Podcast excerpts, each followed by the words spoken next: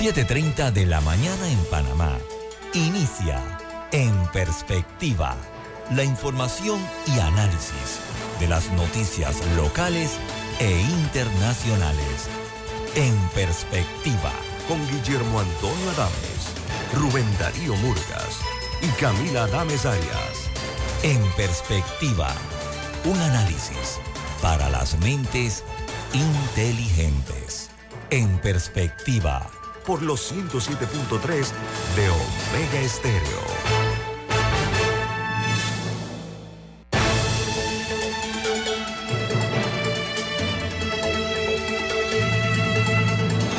Hola, buen día, bienvenidos. Esto es En Perspectiva, un programa para las mentes inteligentes. Hoy es 21 de abril del año 2023. Este programa es presentado por Café Lavazza, un café italiano espectacular que puedes pedir en restaurantes, cafeterías, sitios de deporte o de entretenimiento. Te da la bienvenida a En Perspectiva.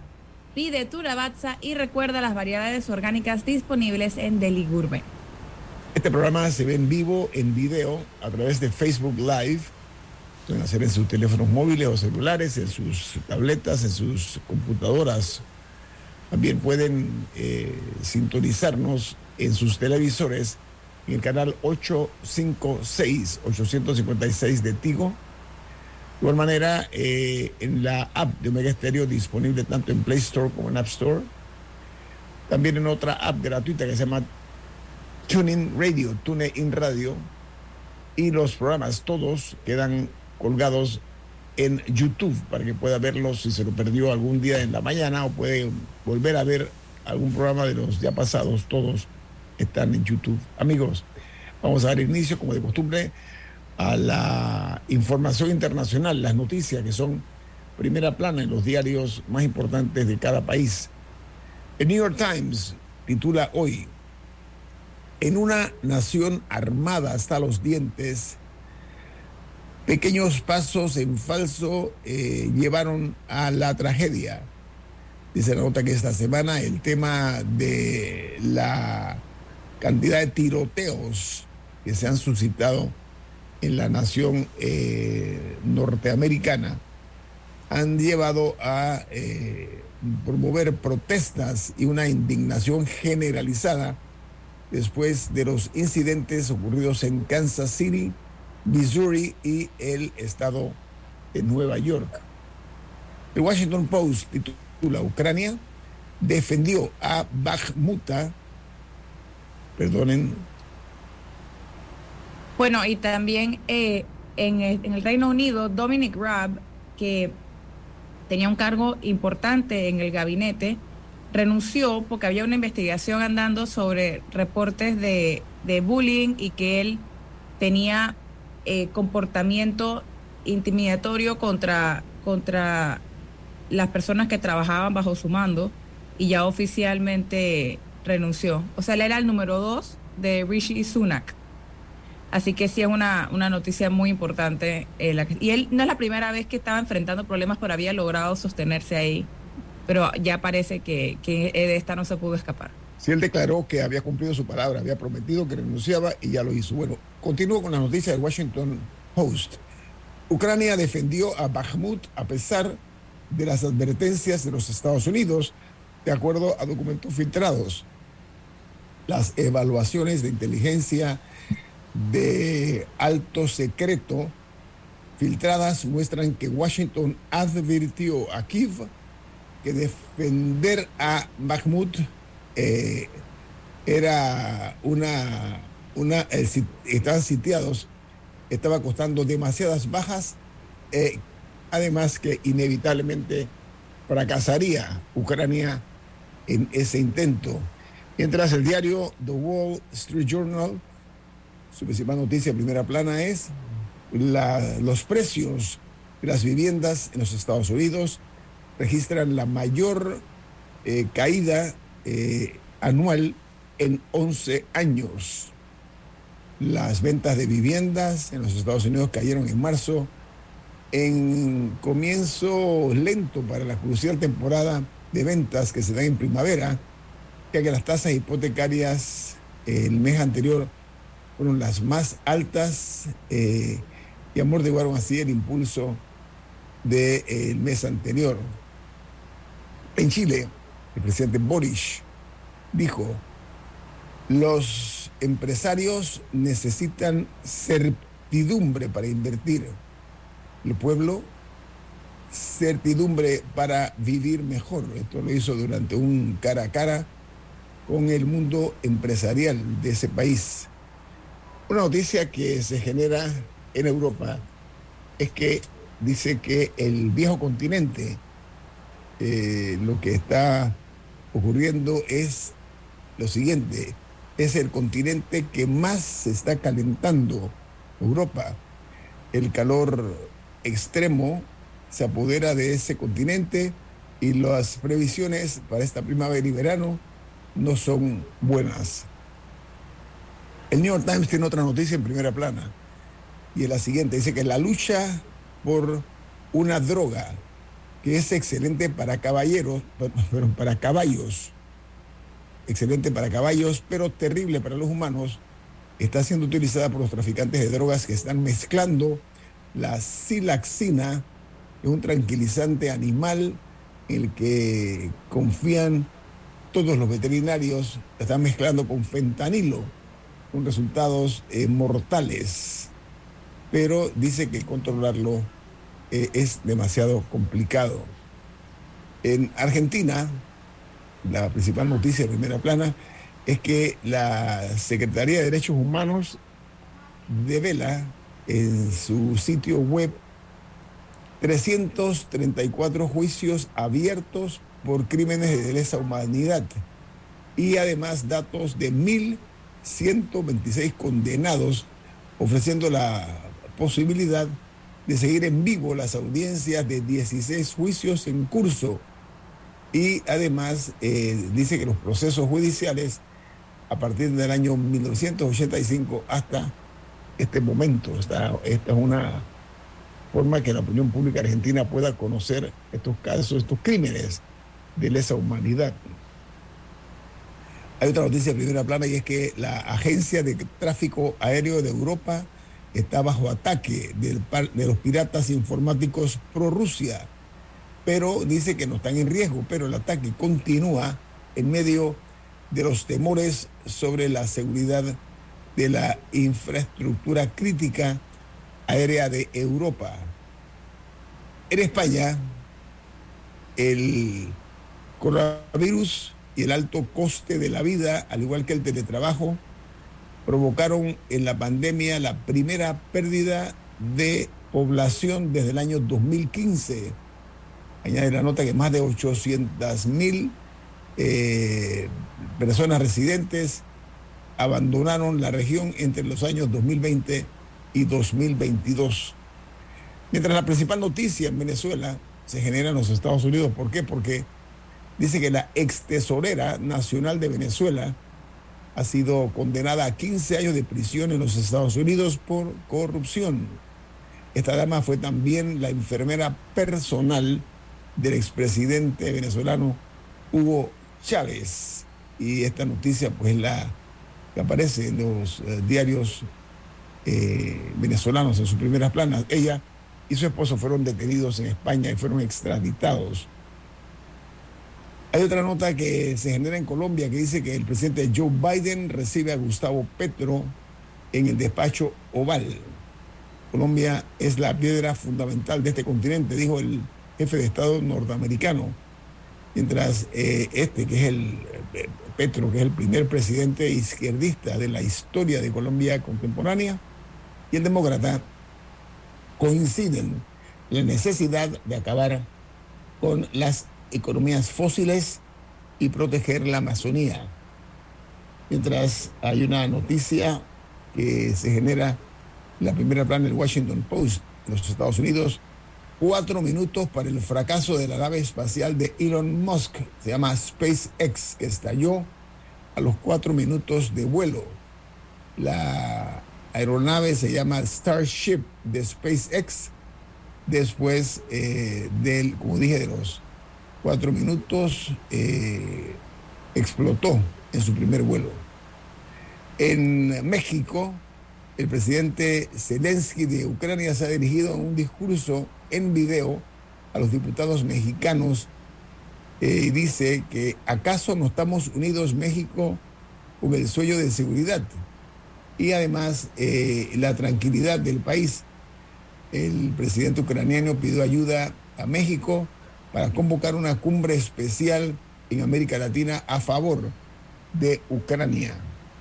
Mientras en, hay otra nota que se genera en Perú, y es que el, expresidente Alejandro Toledo, eh, antes de entregarse en los Estados Unidos, dijo, pido a la justicia peruana que no me meta a la cárcel la nota añade que se entregaron hoy eh, a un tribunal de California y él dijo a los medios, me entregaré con eh, dándole cumplimiento a la voluntad o a la decisión del juez estadounidense. Otra noticia que aparece en primera plana hoy en Guatemala, sobre todo el diario Prensa Libre, titula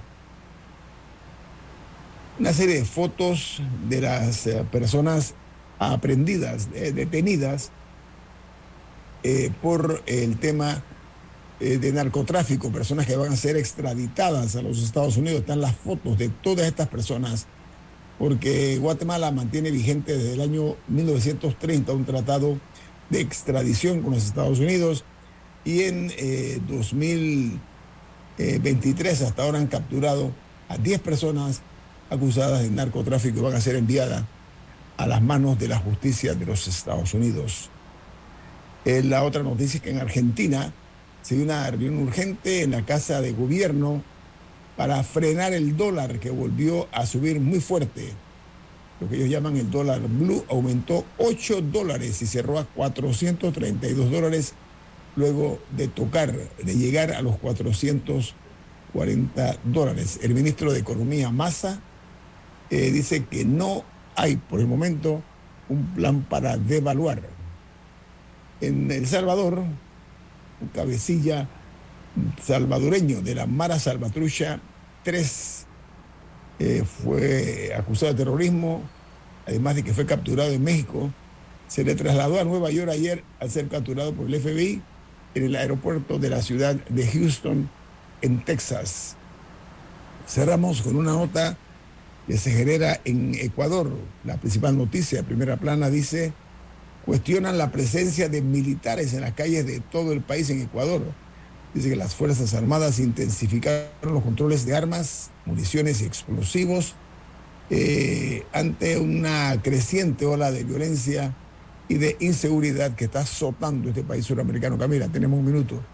Sí, quería eh, llamar la atención a lo que estaba ocurriendo en Sudán, que aquí lo comentamos hace un par de días, que hay un conflicto entre dos facciones militares que gobiernan el país eh, y esto tiene el potencial de desestabilizar un poco la región. Sudán no solamente es el tercer país más grande de África, al mismo tiempo es uno de los más pobres, pero tiene frontera con siete países. Y suele pasar que, el conflicto en uno a veces genera algún tipo de reacción en otro, así que eh, se había anunciado un alto al fuego, este no está siendo respetado, eh, por lo que sí me gustaría llamar la atención de que le mantengamos el ojo puesto a Sudán, que suena lejano, pero, pero igual hay que tenerle el ojo puesto. Ok, muy bien. Bueno, con esa noticia internacional cerramos este bloque de las primeras planas de los diarios eh, de mayor impacto y credibilidad en el mundo.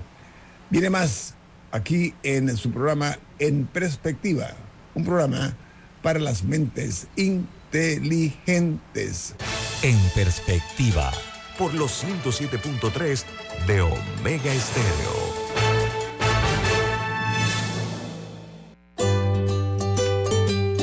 En la vida hay momentos en que todos vamos a necesitar de un apoyo adicional.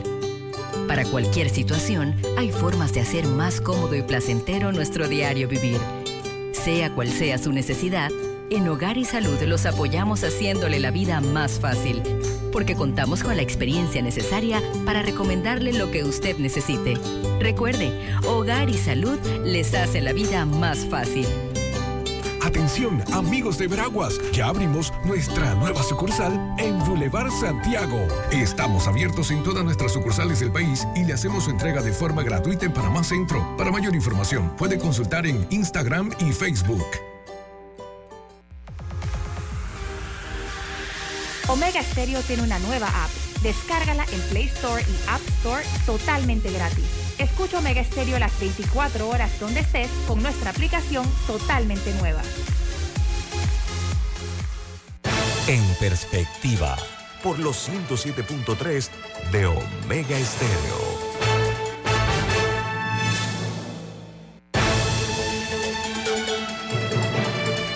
Amigos, eh, eh, hay un mensaje para todos ustedes, por favor presten mucha atención. Florida State University anuncia que está abierto el periodo de aplicaciones para la maestría en asuntos internacionales. Para más información sobre esta maestría, puede llamar al 317-0367. Reiteramos, 317-0367 para averiguar esa maestría de asuntos internacionales en Florida State University. Bueno, esta mañana aquí en su programa En Perspectiva tenemos dos invitados. En realidad hay una invitada y un invitado. La invitada es la doctora en farmacología Ivonne Torres. Ella representa la Fundación Ciencia en Panamá. Buen día, doctora Torres. ¿Cómo está usted? Buenos días, don Guillermo. Buenos días a toda la audiencia. Oiga, esta organización, Fundación Ciencia en Panamá, ¿es de vieja data? ¿Es nueva? Eh, ¿Cuál es su principal actividad? Y en la Fundación Ciencia en Panamá en realidad empezó como un movimiento orgánico en el 2016 debido a los recortes en el presupuesto de ciencia. De allí eh, se creó un grupo, sobre todo de ex becarios de Senacid que regresaban al país con maestrías y doctorados en diferentes áreas del conocimiento. Esto a su vez eh, creó toda una estructura en donde nuestros dos objetivos principales está la divulgación científica, la divulgación de la ciencia para popularización y la ayuda o la asesoría en temas científicos para la toma de decisiones y la aplicación en políticas públicas. Es un movimiento global, ¿no? Eh, eh, bueno, el movimiento global es la Marcha por la Ciencia que nació o se originó en el 2017 con los recortes o las eh, intervención del gobierno en ese entonces de, Trump en lo que todas eran las medidas de, de climáticas que había y esto originó o impulsó a los científicos a salir de sus laboratorios y universidades para protestar, eh, para, para, llamar la atención en que había demasiada evidencia como para ignorarla. Así que em, nos unimos, esto ha sido un movimiento global y hoy día ha evolucionado esta marcha por la ciencia que se realiza cerca del Día de la Tierra, que es el, próximo sábado 22, pero lo pasamos la celebración o las actividades para el domingo 23 de abril. Este, esta marcha eh, por la ciencia se va a realizar el domingo. Eh, ¿De qué hora a qué hora es y de dónde a dónde va a ser eh, la cobertura de la misma? Sí, desde el inicio el Biomuseo nos ha estado colaborando con este tipo de eventos y ya ha evolucionado. Primero tenemos una serie de actividades como una feria o una interacción del ecosistema de ciencia, muchísimas actividades, charlas, están actividades interactivas como la huella de carbono y demás. Y luego a las 4 de la tarde, eh, desde el Biomuseo hasta el, laboratorio del de STRAI en la, isla de Perico, eh, se da la caminata en la calzada de Amador. Eh, usualmente la gente que llega, que es con las actividades para toda la familia, pues siempre tenemos algún tipo de camiseta o de color o de lema para cada año. Camila. Creo que, creo que este año cae en un momento también en que hay preocupación en Panamá justamente por temas climáticos. Ya vemos que se está hablando de un fenómeno del niño, que estamos a 21 de abril y no estamos viendo eh, lluvias. Y estoy segura que hay gente que celebrará que la lluvia no le está arruinando los planes, pero es preocupante. Ayer vi unas imágenes del lago Alajuela que verdaderamente parecían es un desierto en, ciertas áreas. El, ver el, las grietas en el suelo verdaderamente es preocupante.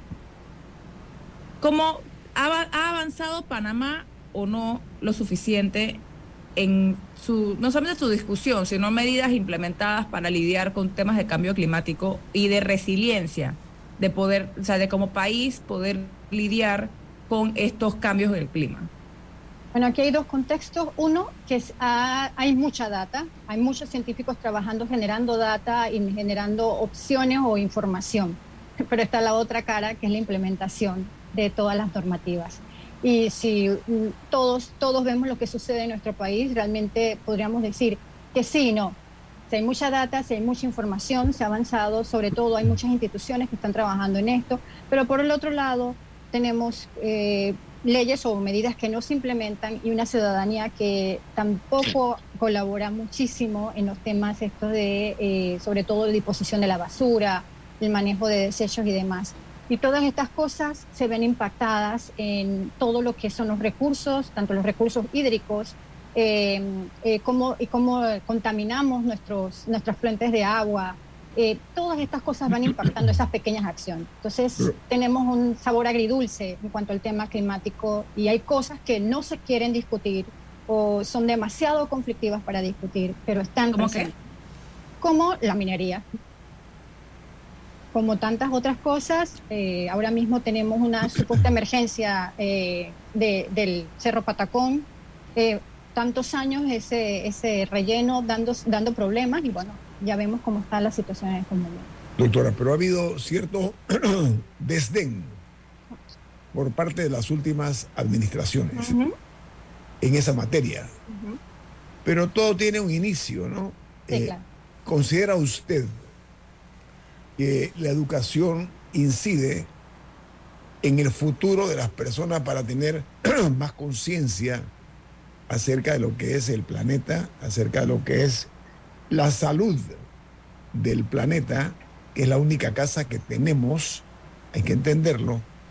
Está el Ministerio de Educación durante todos estos años, o los últimos años, haciendo realmente un llamado a la conciencia de la, de la niñez, esto es de los estudiantes, o sembrándoles en su cabecita la importancia de cuidar el medio ambiente, en su opinión, doctora Torres. Bien, sí, como primero lo que usted ha dicho es una verdad de piedra, la educación, y la educación desde los niños que van cambiando a- al contexto familiar. Si el Ministerio de Educación está aplicando esto en sus planes de estudio eh, o los planes curriculares que tienen para las escuelas, hay eso en el plan curricular, la educación ambiental. El detalle es eh, la medida en que la están haciendo y también replicando, porque pueden estar en papel, pero tenemos muchos centros educativos en el país y no necesariamente todos los aplican de la misma manera. Y también hay que ver los diferentes contextos de donde nuestros estudiantes están. Es muy diverso lo que hay en la ciudad capital o en las áreas urbanas versus las áreas rurales que ven otra realidad eh, alrededor del ambiente. Pero es importante y creo que el ministerio eh, está haciendo eso en sus planes curriculares, la otra parte de la implementación siempre es la que queda como en una brecha. Y a nivel universitario, porque yo soy creyente en la, en la habilidad de la ciencia de ser utilizada para resolver problemas. Tenemos un problema de que no hay suficiente cebolla, entonces tiene que haber una, existir allá afuera alguna solución científica para ver cómo se hace para que la- esa cebolla rinda más. O, o tenemos problemas de que el asfalto se hunde por la temperatura en Panamá y por los camiones. ¿Hay alguna combinación que se pueda encontrar para fortalecer? No sé, Sí, siempre, hay- siempre hay una manera de encontrar una respuesta y no toda la ciencia necesariamente es una persona escondida en un laboratorio. La ciencia la vivimos todos los días, a veces sin darnos cuenta, utilizamos el método científico para resolver un problema. Pero ya mencionamos a nivel de las escuelas, pero a nivel de las universidades, ¿se está haciendo lo suficiente o por lo menos se está avanzando en empujar a las universidades como fuente de soluciones de problemas? Así como en otros países hay centros investigativos, los estudiantes universitarios, parte de su formación es hacer estudios de la vida real, o sea, y, impactar y trabajar con compañías reales para tratar de solucionarles sus problemas, por ejemplo, o de hacer propuestas para, para los gobiernos. Y si no, no- aquí no, sé que a veces hacen concursos, pero no sé si, si verdaderamente se está aprovechando a, la- a nuestro recurso universitario en ese sentido y para, dar- para darle las oportunidades a ellos también de crear estos proyectos. Permítame, doctor, ampliarle. Yo veo con frecuencia, yo leo los diarios internacionales y es casi común observar noticias de que la universidad tal en los Estados Unidos realizó tal investigación con tal resultado. O que esta otra universidad de Europa lo logró, esta otra universidad en Asia. En fin, o sea, el, el rol que, se plantea aquí de que las universidades tengan una eh, mayor preeminencia eh, en cuanto a mirar la ciencia de una forma mucho más eh, consecuente con la realidad de los tiempos. Eso es importante. Bien, sin lugar a dudas, las universidades tienen entre sus acciones o entre sus funciones la investigación y obviamente la aplicación y la extensión de esa, esa investigación a la sociedad. Sí hay eh, proyectos de agricultura, eh, hay centros ahora mismo de em, cultivo de, cultivo controlado, por decirlo de esta manera. En la Universidad Tecnológica, sus facultades de ingeniería y demás tienen estos laboratorios de biomateriales eh, que y, y, de hecho ellos están muy ligados a la acción o a las, a las funciones de la espía. Eh, muchas de las cosas o de los fenómenos que en Panamá suceden. Tenemos, por ejemplo, también institutos de investigación que tienen estudiantes universitarios haciendo sus tesis que están viendo, por ejemplo, eh, en el mejoramiento del ganado, el mejoramiento de, de granos, para justamente aproximarnos a lo que viene con el cambio climático, con la falta de agua, con la, falta, la falta de pasto, o sea, para el mejoramiento en lo que es rendimiento y demás eh, de esto en este contexto. Y muy cierto lo que dice usted, señor Guillermo, todas estas universidades tienen departamentos de relaciones públicas que hacen muchísima vocería con respecto a las investigaciones y sus resultados. Y creo que es una de las cosas que en nuestras instituciones falta el, como decimos, cacarear lo que se hace. Y sí, hay mucha investigación. El otro detalle es la inversión en investigación. Muchos de nosotros eh, tenemos proyectos de investigación financiados principalmente por la Secretaría Nacional de Ciencia y Tecnología, pero sabemos muy bien, ustedes lo han dicho, los presupuestos nacionales cada año, a dónde aumentan y a dónde recortan. Y esa es una, una, una cuestión importante porque la ciencia no es solamente tener buenas ideas o buenos proyectos, también necesitamos una parte de infraestructura y de financiamiento. Ahora, doctora, ¿no, no, ¿no será que todos estos proyectos están muy lejos de la gente? Es otra cosa, los proyectos que son financiados eh, desde ya un tiempo para acá, se, se cambia el objetivo o se modifica el objetivo, tienen que tener implementación o tienen que tener el acercamiento hacia la sociedad y cumplir, entre otras cosas, con los ODS. Y cuando hablamos de proyectos no es uno en particular, son de las diversas ciencias, porque no solamente son las ciencias duras y puras, tenemos ciencias biomédicas, ciencias sociales y demás. Y entiendo perfectamente, por eso le digo, eh, ha ido evolucionando, el ecosistema nacional ha ido evolucionando, nuestras investigaciones han ido evolucionando, pero Panamá ha tenido proyectos que son de mucho impacto, tanto nacional como regional, y recordando que somos uno de los países en donde tenemos institutos de referencia como el GORGA y donde las enfermedades tropicales del mundo, muchas de ellas se han estudiado en Panamá y han aportado a diferentes áreas, entre esas la vacunación. Doctora Ivonne Torres, le agradecemos muchísimo su participación esta mañana aquí en este programa En Perspectiva. Reitere, por favor, la invitación para la marcha por la ciencia este domingo, si es tan amable. Sí, como no, el domingo 23 en el Biomuseo desde las 11 de la mañana, que tendremos una serie de actividades y posteriormente a las 4 de la tarde la caminata en la calzada de Amador. Y este año el lema es la sostenibilidad, ciencia para la sostenibilidad.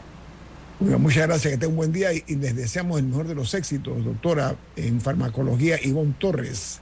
Que tenga usted un buen día. Viene en breve el secretario de Energía, eh, Jorge Rivera Staff, aquí en perspectiva. Vamos a hablar acerca de precio de gasolina, los, combustibles, las energías renovables y otros temas más con este importante funcionario. Viene más. Esto es En Perspectiva, un programa para la gente inteligente. En Perspectiva, por los 107.3 de Omega Estéreo. You already know H&R Block does taxes, but you may not know you can get expert help in person or virtually, or that our tax pros average 10 years of experience. You can even request the same tax pro every year. And that's how we make tax season a reason to celebrate. Make an appointment today at our WhatsApp 6674 1037. 23 razones. Yo construyo con Industrias Correagua este 2023. Razón número 4. Me brindan asesoramiento profesional en la selección de sus productos metálicos. Llámanos al 231-0455 o visítanos. Industrias Correagua, el acero que hace fuerte a Panamá.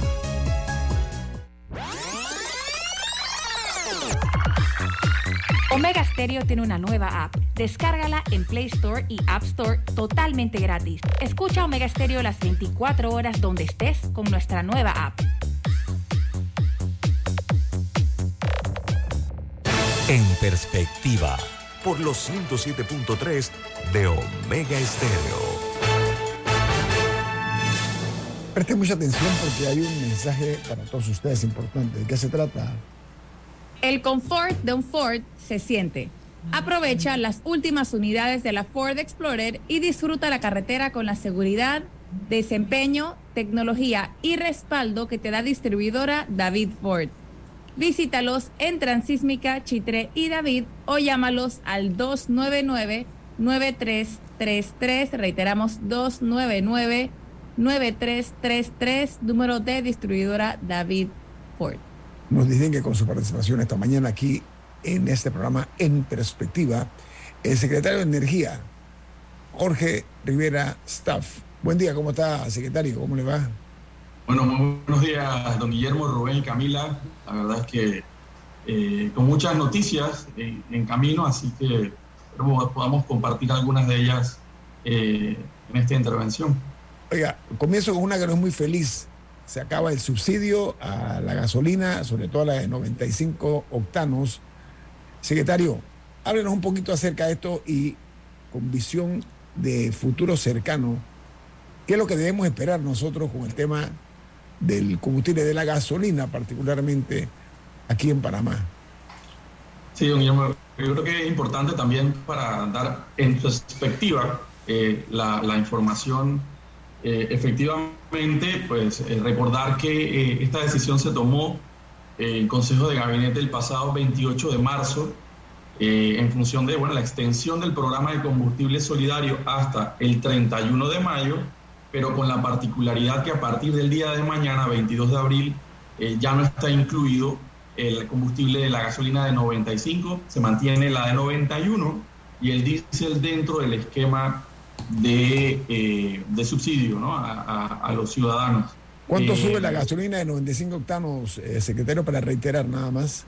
A partir del día de hoy, que tenemos cambio de precio casualmente en el día de hoy, inició a las 6 de la mañana la vigencia de los nuevos precios por los próximos 14 días. estaríamos en, en, la de 95 en galones, en 4 dólares con 44, estaría aumentando 38 centavos, 10 centavos por litro aproximadamente. ¿no? Eh, y eso es importante porque es una, una pregunta que ha surgido también eh, durante estos días que estamos haciendo eh, la divulgación de, del inicio de esta medida o de la, de la, finalización del subsidio en la 95. Precisamente por eso resalto la fecha del 28 de marzo que se aprobó la medida. ¿Por qué? Porque hasta ese momento y durante todo el año, enero, febrero, en marzo, se manejaba una proyección de una tendencia de los precios de los combustibles alrededor de entre 70 y 75 dólares el barril.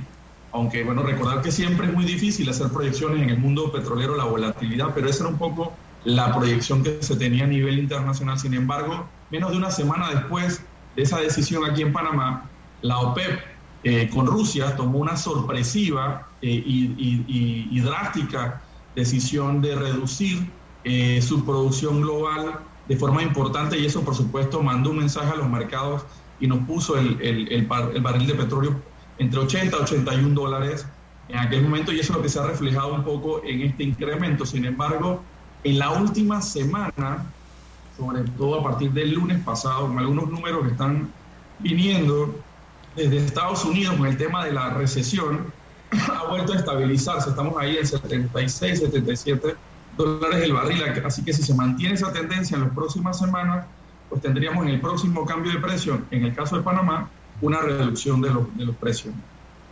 Más o menos, ¿qué porcentaje de, de todo el subsidio o de todos los vehículos que tienen acceso al subsidio salen hoy al salir la gasolina de 95? Eh, podría estar alrededor de un 45% del subsidio porque por el tema de volumen y por la diferencia de precios. el subsidio normalmente en la de 95, como es más cara, tiene eh, mayor componente de subsidio por, por galón. Sin embargo, hay que reiterar que alrededor de la mitad del, del, consumo total de todos los combustibles en el país la mitad, cerca de 28 millones de galones por mes, es diésel. Y el diésel se mantiene dentro del esquema de combustible solidario. ¿Por qué tiempo eh, se estima que va a estar? Bueno, hasta el momento, pues, la fecha es el 31 de mayo con la, la, decisión del Consejo de Gabinete vigente.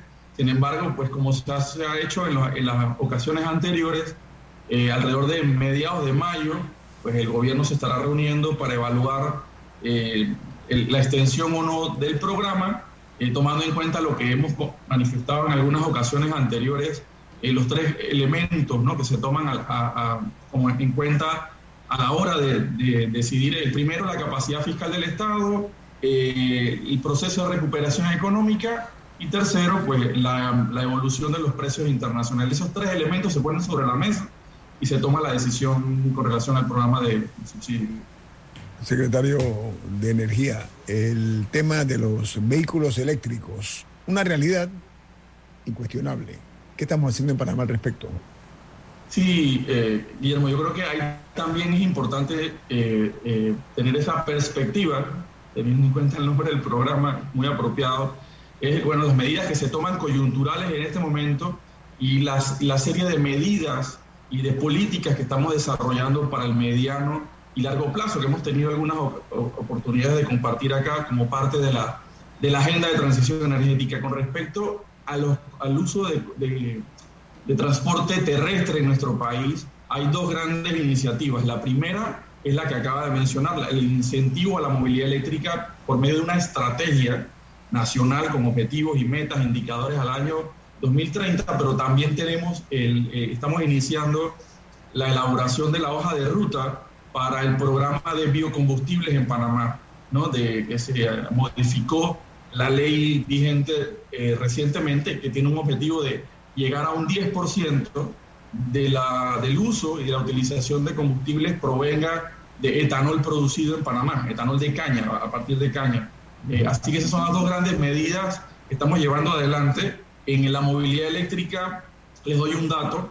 Eh, por ejemplo, en el año 2021 se vendieron más vehículos eléctricos en Panamá que todos los vehículos eléctricos que se vendieron sumados los años anteriores, desde el 2015, que fue el primer carro que llegó a Panamá. Sin embargo, eso fue en el 2021. En el 2022 duplicamos el número del 2021 y este año 2023 esperamos también duplicar el número del año 2022. Entonces, la tendencia es muy positiva. Eh, tenemos un proceso de, instalación de, eh, estaciones de recarga de vehículos eléctricos a nivel nacional. Ya estamos encima de 200 estaciones en todo el país de puntos de recarga que permiten entonces tener una cobertura a medida que vamos eh, penetrando cada vez más las opciones. También, por ejemplo, eh, ya debemos estar teniendo en las próximas semanas la aprobación del primer convenio marco para el Estado, para el gobierno de vehículos eléctricos, eh, que ya se adjudicó se lo ganó una de las empresas que participó en esa licitación de convenio marco. Además también eh, ya se tiene, eh, esperemos que a finales de este año, inicio del 2024, la primera ruta completamente eléctrica de transporte público en la región centroamericana, que va a ser en el casco viejo. Los vehículos, los autobuses del casco viejo van a ser todos eléctricos. Esa licitación ya se dio. Ahora lo que se está esperando que se traigan tanto los buses como las instalaciones de, de los puntos de recarga específicos, son un poquito más especiales para, para esto. Y también mi bus... Eh, permiso, permiso, eh, eh, permiso, para efecto del transporte a través de vehículos eléctricos en el casco viejo, ¿sería como el tubo de ensayo, el, el casco antiguo o qué? Sí, de hecho, de hecho ya sería la primera, la primera implementación como una ruta permanente de vehículos eléctricos, porque ya se tuvo un, piloto hace dos años atrás, un piloto con un, con un con autobús en el casco viejo, eh, específicamente esa ruta, pero también, eh, bueno, se validaron los números, precisamente por eso fue el piloto, se validaron los números en la realidad y por eso ahora se está pudiendo tener una ruta completa, pero también mi bus estuvo por más de un año utilizando otro tipo de, de, de bus más grande, haciendo pilotos en diversas rutas como un vehículo eléctrico, lo que les ha permitido entonces ahora tener algunos números para entonces tener una primera compra ya más masiva, digamos unos 50, 60 autobuses eléctricos eh, el próximo año. Así que Ahora, licenciado, licenciado Staff, eh, el uso de un vehículo eh, eléctrico es mucho más barato que el de gasolina. ¿Cuánto, ¿cuánto es más barato? Pregunta. Exacto, es una muy buena pregunta, don Rubén. Sí y no. Sí, porque en la vida útil, hoy en día, en la vida útil, digamos, 5, 6, 7, 8 años eh, de uso de un vehículo eléctrico es más barato eh, en la operación. ¿Por qué? Porque para usar el ejemplo, hoy en día lo que yo podría estar llenando un vehículo estándar con 50 o 60 dólares de, de gasolina, para el mismo recorrido, la misma cantidad de kilómetros, el equivalente en carga eléctrica me saldría como en 7, 8 dólares. ¿no? Entonces, en la vida útil es más barato. Sin embargo, hoy en día, el costo inicial que uno tiene que pagar por el vehículo, todavía los vehículos eléctricos son más, eh, más onerosos que los vehículos de combustión. Entonces, es una barrera que hemos querido, digamos, se ha identificado y se dan algunos incentivos, sobre todo, por ejemplo, el, la exoneración del impuesto selectivo de consumo, la exoneración del pago de la placa, etcétera, para tratar de compensar un poco esa, esa, ese costo adicional al, inicio del, del, programa y sobre todo involucrar a el sector financiero, ¿verdad? A los bancos, que normalmente el 90%, 95% de los panameños cuando vamos a comprar un vehículo nuevo no lo pagamos cash, tenemos que ir a un banco a, a buscar un préstamo. Entonces, ahí eh, los bancos ya están ofreciendo eh, tasas de intereses preferenciales para este tipo de vehículos para también compensar ese costo inicial. Pero el Estado tiene fórmulas también para estimular esto, secretario. Eh, efectivamente, ¿no? Como le decía, por ahora estamos trabajando con los incentivos fiscales. Sin embargo, parte de la, de la, del diagnóstico que hemos hecho y de hecho las prioridades que tenemos de aquí a fin de año, una de ellas es eh, finalmente conformar y aprobar por ley un fondo de transición energética que permite entonces canalizar financiamiento global, sobre todo financiamiento asociado a, cambio, a lucha contra el cambio climático, para iniciativas de transición energética. Entonces, esa creación de ese fondo ya está en un proyecto de ley que está en la Asamblea en primer debate, eh, el, el, proyecto de ley marco de cambio climático. Ahí hay un capítulo sobre transición energética y dentro del mismo entonces estamos creando este fondo precisamente para dar eh, incentivos, iniciativas, etcétera, para movilidad eléctrica, para paneles solares, eficiencia energética, etcétera, ¿no? Camila. Una última pregunta sobre el tema del combustible antes del cambio comercial es, ¿ustedes tienen manera de medir el, un comparativo de consumo de, de, de los diferentes tipos de gasolinas y combustibles en el último año con el subsidio versus antes? la gente consumió la misma cantidad de gasolina que consumían antes del, subsidio o se disparó el consumo de, gasolina o se redujo? Sí, muy buena pregunta Camila. Mira, el, el, al principio del programa, eh, recordemos por allá por el mes de eh, abril, eh, marzo-abril del, del, año 2022, hubo una reducción de los, del consumo, de la cantidad, de, porque los precios están muy altos. Estos fueron los, los precios más altos de la historia en nuestro país por esos meses, sobre todo en el pico que llegamos en junio, julio.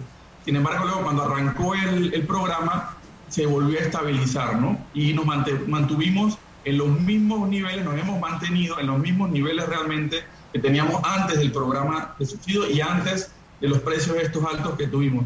Lo que sí se dio, y hemos, eh, tenemos los datos, es que ha habido una migración, como se estabilizaron los precios del diésel 95 y 91, hubo una migración de cerca de 2 millones y medio de galones que antes se consumían en gasolina en 91, ahora se han estado consumiendo en gasolina de, de 95. ¿no?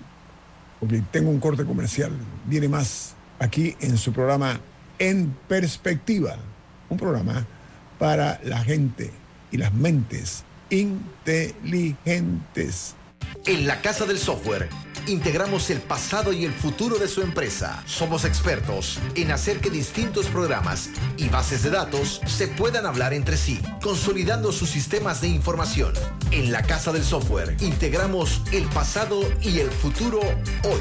Para más información puede contactarnos al 201-4000 o en nuestro web www.casadelsoftware.com.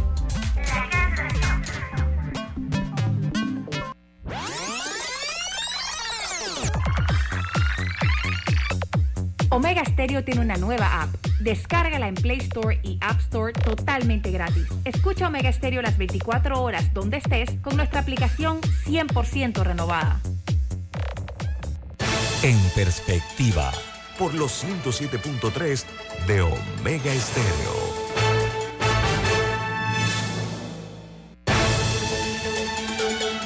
Amigos de este programa En Perspectiva, hay una cosa importante, presten mucha atención, por favor. ¿Sabías que con tu tarjeta Visa Banco Aliado puedes controlar el consumo de tus tarjetas? Controla cuándo, cuánto y dónde utilizar tus tarjetas con mayor seguridad. Beneficios como este solo lo obtienes con tus tarjetas Visa de Banco Aliado. Para más información puedes ingresar a bancoaliado.com. Banco Aliado, tu aliado en todo momento con el aprecio correspondiente al secretario de Energía, Jorge Rivera está por dirigirse a nuestra audiencia. Continuamos conversando con él sobre temas que son de interés de todos en este país, Camila. Se ha dado a conocer los eh, alarmantes niveles en los que se encuentra el lago Alajuela y ya hay varias señales de alarma, el canal ajustando eh, los niveles de calado, etcétera. ¿Cuál es la perspectiva del punto de vista energético ¿Cómo ven ustedes el futuro? Porque creo que todos recordamos hace unos años que, que hubo que hacer limitaciones en el consumo eléctrico, eh, se apagaban los, los letreros, las luminarias en diferentes áreas de la ciudad. ¿Cómo se está viendo la situación este año? Es muy buena pregunta. Eh, ahí realmente por ahora, desde el punto de vista de seguridad energética y confiabilidad del sistema interconectado nacional, no tenemos realmente ninguna eh, prevención especial siempre hay un monitoreo. De hecho, eh, todos los meses el Centro Nacional de Despacho, que es el organismo que opera todo el sistema técnicamente, hace una eh, proyección de, seguridad del sistema para los próximos 12 meses. Eso se actualiza todos los meses, para los siguientes 12 meses.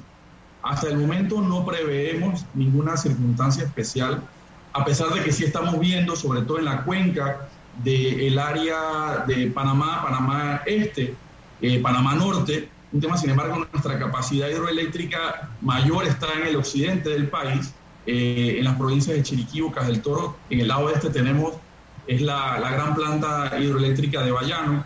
Sin embargo, pues está dentro de los, de los números y de los eh, niveles usuales para este mes, que de hecho el mes de abril es el más complejo desde el punto de vista hidrológico, ¿no? Sin embargo, la gran diferencia, entre otras, es que por ejemplo, en este verano hemos tenido, en enero tuvimos un 20% de generación eléctrica solar y de viento. En febrero tuvimos 28% de generación solar y que no teníamos hasta hace 4 o 5 años. Entonces, esta penetración, esta diversificación de la matriz con solar y con eólica nos permite entonces gestionar de una forma diferente eh, la época seca sobre todo. No obstante, sí estamos viendo la, previsión que hay desde las autoridades relacionadas con el tema de, eh, climático, de que este año tenemos alrededor de un 60% de que se nos va a activar un fenómeno del niño. Eh, esos datos los estamos validando eh, porque podría estar arrancando por el mes de agosto, septiembre, el impacto de esto y evidentemente habrá que evaluarlo, ya lo estamos viendo un poco, pero por ahora la proyección con los datos que se tienen es que no tendríamos ningún tema de seguridad, confiabilidad en el sistema eléctrico director secretario de Energía. Lo relacionado, estamos hablando de energías renovables, eh, hay una agenda de transición energética, todo está muy bien, pero hablemos de una de las opciones interesantes que estoy viendo que en Panamá cada día aparentemente está creciendo. Estoy hablando de los paneles solares. Háblenos al respecto, por favor. Sí, mire, eh, casualmente la, los paneles solares son parte, o la instalación de paneles solares en los techos de los, de los clientes del servicio eléctrico se conoce como autoconsumo, ¿no? Y autoconsumo es parte de, eh, de otro concepto que se llama generación distribuida. Eh, para esto también tenemos una estrategia nacional que es parte de la agenda de transición para esto, para generación distribuida. Eh, y los datos que estamos viendo, por ejemplo, el año 2022, para tener también el contexto, en el, año, el año pasado se instalaron 16 megawatts eh, en techos solares eh, de, los clientes. Eh, y para que tengan una comparación, en el año 2019 se instalaron 7 megawatts. Estamos ya instalando por año el doble y, esta tendencia nos lleva a que este año pudiéramos estar rozando ya no 16, sino tal vez 20, 22 megawatts adicionales durante el 2023 lo que nos permitiría entonces poder ir subiendo y cumplir la meta que está en esta estrategia, que es que al año 2030, en el escenario optimista, tengamos 1.700 megawatts de techos solares instalados en Panamá. Wow. Oiga, director, eh, esta cadena nacional tiene fuerte impacto en el área de la comarca Nove Buglé. Nos escucha mucho en esa área, un área olvidada, eh, lastrada totalmente por el, rechazo a ver una crítica situación que ellos viven, nuestros originarios, nuestros indígenas. Pero leí una nota que me pareció interesante me gustaría que usted tenga la amabilidad de ampliarnos. Tiene que ver con que supuestamente se, digamos, se capacitó a un número importante de mujeres en la comarca para que instalen equipos eh, fotovoltaicos en la población. Háblenos de eso porque me parece muy buena iniciativa preparar a las eh, comunidades en esta dirección. A pleno, por favor, secretario. Gracias. La verdad es que para nosotros en, la Secretaría de Energía, este programa, y, lo personal se lo puedo decir, eh, no, no, no, quiero poner emocional, pero realmente podría decir que este es el programa que más me llega, más cerca al corazón, porque es impresionante eh, lo que se puede lograr en muy corto, en muy corto tiempo. Nada más explica, el concepto, eh, eh, secretario, explique el concepto del impacto que tiene en este caso estos equipos fotovoltaicos. efectivamente, ¿no? es parte de la, también de la estrategia de acceso universal, que forma parte también de la, de la agenda de transición energética. Y en este caso es no solamente llevar la energía eléctrica a los lugares donde no se tiene para cerrar la brecha, sino también incorporar a la comunidad al proceso de utilizar eh, los, eh, la energía que están, están recibiendo. En este caso se dio una formación específica durante siete semanas. Estuvieron 26 eh, señoras de la comarca Novebugle con diversos perfiles. Ahí el INAMO nos ayudó a identificar el, perfil y a, y a, las personas y se les dio esta capacidad, capacitación con colaboración del INADE. Tuvieron siete semanas internas eh, recibiendo la capacitación. Y la graduación era precisamente instalar el equipo en sus casas. Eh, y realmente eh, es impresionante, como les decíamos, porque no solamente era la capacitación técnica que se daba de lunes a viernes, sino que los sábados entonces había una jornadas de capacitación en, habilidad, en otro tipo de conocimientos y habilidades. Me refiero a, a microfinanzas, a empoderamiento y liderazgo femenino, incluso hasta temas de violencia doméstica, este tipo de, información complementaria que pudiera empoderarlas como lideresas de su comunidad, teniendo como, como puntal el conocimiento técnico, pero que no solamente se quedaran con eso. Y realmente es impresionante. Eh, el, ejemplo que siempre utilizo es que me recuerdo el, el acto de, inauguración del proceso, cuando íbamos a arrancar, eh, algunas de ellas no querían ni siquiera que les tomaran una foto estamos ahí conversando, etcétera.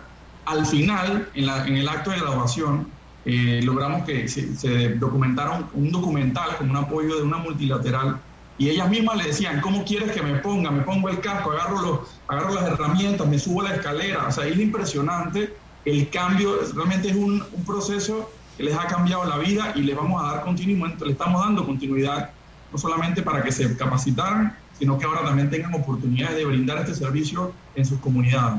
Ahora, secretario, eh, la pregunta que me, que me ataca es por qué la mayor parte de la capacitación se le dio a mujeres en la comarca Nove Buglé. Precisamente es, una buena pregunta porque este programa es una intersección entre la, la estrategia de acceso universal y la hoja de ruta de equidad de género de toda la agenda de transición, que es un eje transversal. Se les ha dado esa capacitación porque está demostrado eh, que la capacitación, la inversión en capacitación de mujeres en las áreas indígenas tiene un efecto multiplicador por 5, por 10 eh, en, sus comunidades, así que eh, las tenemos realmente, de hecho ya ellas forman parte de, un menú, un roster, por usar una palabra, de profesionales, eh, de técnicos que tiene la, Cámara Panameña Solar, ¿no? que es una cámara que se una, un gremio que se ha conformado asociado a esto a nivel nacional y ellas ya forman parte del roster para que ellos lo tengan en cuenta cuando tengan este tipo de actividades. Tenemos un minuto de proyecto. Sí. Hemos hablado del costo de los autos eléctricos. ¿Cuál es el costo promedio de poner paneles solares en una vivienda? O sea, ¿qué tan accesible es? Y si no lo es, ¿qué se puede hacer al respecto? Sí, un minuto, esto, eh, eh, depende del tamaño del, del uso que tengamos, pero en promedio podríamos estar hablando entre 3 mil y 4 mil dólares para una casa bastante pequeña, ¿no? Entonces, ahí lo importante, igual que con los carros eléctricos, es que el 90%, 95% de los panameños no tiene ese dinero para poner, para luego ahorrárselo eh, eh, en los siguientes meses. Entonces, ahí también estamos trabajando con el sector financiero y con las empresas instaladoras para que puedan ofrecer modelos de negocio en los cuales la persona paga la inversión, pero del ahorro que va teniendo en el tiempo. De eso se trata en lo que estamos impulsando ahora y por supuesto reducir los costos de la tramitología, es lo que diagnosticamos como la, prioridad número uno y debemos tener una ventanilla digital de aquí a fin de año ya para aglutinar y reducir costos. En algunos casos, en los proyectos más chiquitos, vimos que los planos, los permisos, etcétera, costaban más y tomaban más tiempo que el propio panel solar. Entonces, eso no tiene ninguna lógica y eso es parte de lo que estamos trabajando para reducir costos y que se masifique la tecnología don Jorge Rivera Staff, secretario de Energía. Gracias por estar con nosotros esta mañana. Que tenga un excelente fin de semana, secretario. Igualmente, un placer. Saludos. Bueno, amigos, ¿quién despide en perspectiva, Camila? Café Lavazza, un café para gente inteligente y con buen gusto que puedes pedir en restaurantes, cafeterías.